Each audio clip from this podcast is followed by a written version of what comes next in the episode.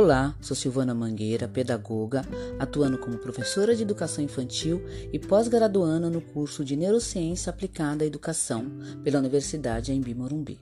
Apresentarei a vocês um estudo sobre os benefícios dos jogos online para crianças e adolescentes, levando em consideração o desenvolvimento cognitivo, social e emocional do indivíduo. Os jogos online são depreciados por boa parte da sociedade pois sempre que acontece algum ato violento praticado por jovens ou adolescentes, uma das primeiras versões que surgem é que o indivíduo seria aficionado por games de computador. Mas na verdade, gostar de games não faz de um indivíduo um ser antissocial ou com alguma tendência sociopata. Desde que os videogames passaram a fazer parte da rotina de entretenimento das crianças, os pais e professores se preocupam que crianças e adolescentes não passem do limite especialmente considerando uma atividade que por muitos ainda é vista apenas como passatempo. O que pouca gente sabe é que os games ajudam no desenvolvimento do indivíduo em diversos outros níveis, muito além do lazer. É do conhecimento de muitos que o Brasil é considerado um país emergente. Porém, o mercado de games cresce em proporções gigantescas. Uma pesquisa realizada pelo grupo NPD confirmou isso. A maioria da população jovem e adulta do país é consumidora de games, nas suas mais variadas formas.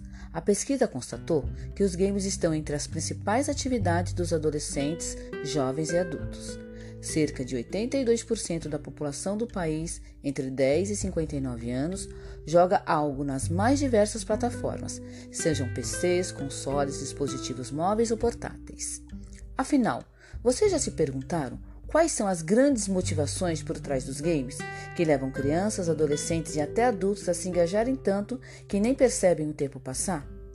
É comprovado por pesquisas que os jogos ativam áreas de bem-estar no cérebro e ainda ajudam no desenvolvimento de determinadas funções executivas, com benefícios para o raciocínio, convívio social e até para as emoções.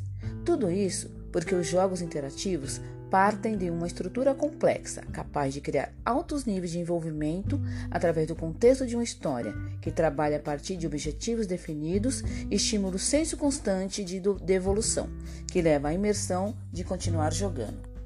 É claro que todo tipo de excesso pode fazer mal, motivo pelo qual deve haver um controle, assim como para qualquer outra atividade das crianças e adolescentes. O que vale é entender que os jogos também são do bem e que seus mecanismos podem e devem ser aproveitados como uma poderosa ferramenta de desenvolvimento e aprendizagem.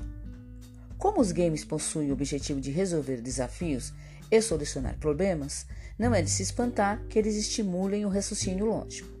Ao lerem a regra de um jogo, a criança e ou adolescente também estarão exercitando habilidades de interpretação Há pesquisas indicando, inclusive, para o fato de que pessoas habituadas a jogar videogame com regularidade possuem partes da massa cinzenta do cérebro aumentada. Para quem não sabe, a massa cinzenta é a camada externa ao cérebro, responsável pelo processamento das informações que recebemos e raciocinamos, e que pode ser expandida durante a realização de determinadas tarefas. As principais vantagens de aprendizado apontam para o desenvolvimento de áreas ligadas à atenção, coordenação motora, navegação espacial, memória e pensamento estratégico.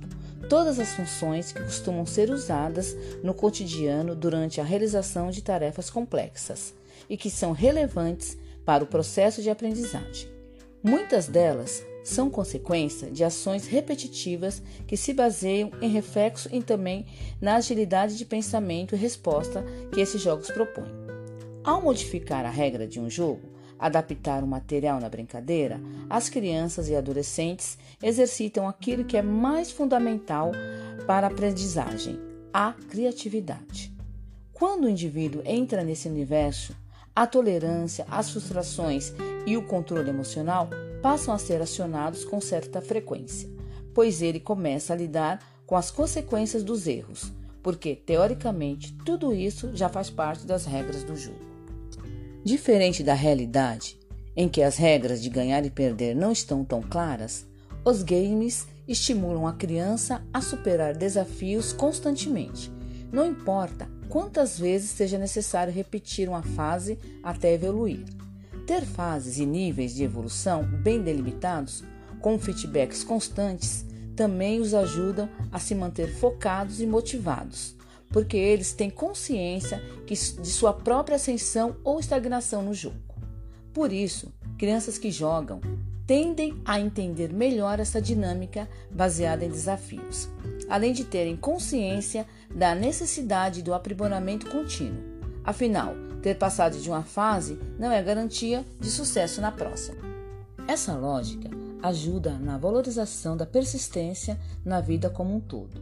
Ao não se deixarem abater pelas primeiras falhas ou desvios consequentes de qualquer processo, os games ensinam que é preciso continuar tentando.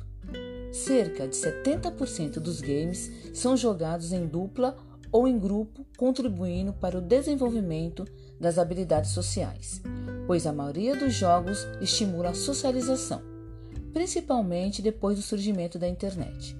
Com o crescimento dos jogos online, que ultrapassam o espaço físico dos jogadores.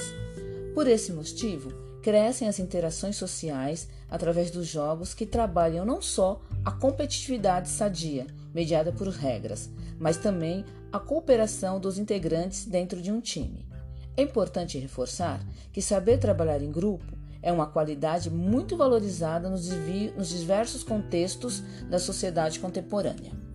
O espírito de equipe, trazido por um jogo online, por exemplo, ajuda a trabalhar melhor a interatividade entre as pessoas, seja divulgando dicas e truques para sua comunidade de jogadores ou disputando um desafio que depende de mais pessoas para ser vencidos. Há ainda a construção da amizade e da confiança por meio dessa interação. O relacionamento é estreitado partindo do princípio em que é feito um acordo em dividir seu tempo para realizar uma tarefa que funciona a partir das mesmas regras para os dois lados e que tem objetivos em comum. Para jogar, é preciso existir sinergia, ainda que os jogadores sejam adversários. É possível obter conhecimentos específicos e atingir metas tangíveis durante essa atividade. Porém, nesse caso, a técnica usada é a da gamificação, justamente por ter se notado que os jogos trazem níveis maiores de engajamento e motivação. É que parte da sua lógica tem sido usada com objetivos mais práticos e focados nas necessidades da realidade. Para as crianças, há uma grande utilidade nos estudos ao desafiá-los através de plataformas gamificadas, que podem estimular conhecimentos que fazem parte até mesmo da grade curricular, além de outros aprendizados sobre o dia a dia que a escola nem sempre aborda. E como seria na prática, especialmente hoje, em nosso mundo tão digital? Um cenário de gamificação na educação muito comum é através de algum tipo de plataforma online, como aplicativos e sites, por exemplo. Dentre os itens da fórmula da gamificação que são inseridas nesse ambiente digitais estão o uso de contextos de histórias e ambientes lúdicos para estimular a imaginação fases e metas que promovam um senso evolutivo, além de feedbacks constantes através de pontuações e prêmios, ou seja, exatamente como nos jogos, mas com outros objetivos. Isso funciona porque, mesmo que nesse caso os objetivos não sejam puramente por entretenimento, esses mecanismos já fazem parte da estrutura de motivação dos seres humanos. Não restam dúvidas que enxergar os games e sua lógica por esse ângulo abre caminhos para outros níveis de entendimento sobre sua influência no desenvolvimento das crianças e adolescentes. Então podemos concluir que os jogos online tendem a ser grandes aliados ao processo de aprendizagem e ensinagem do sistema educativo brasileiro, seja ele formal ou informal. Muito obrigado e até a próxima!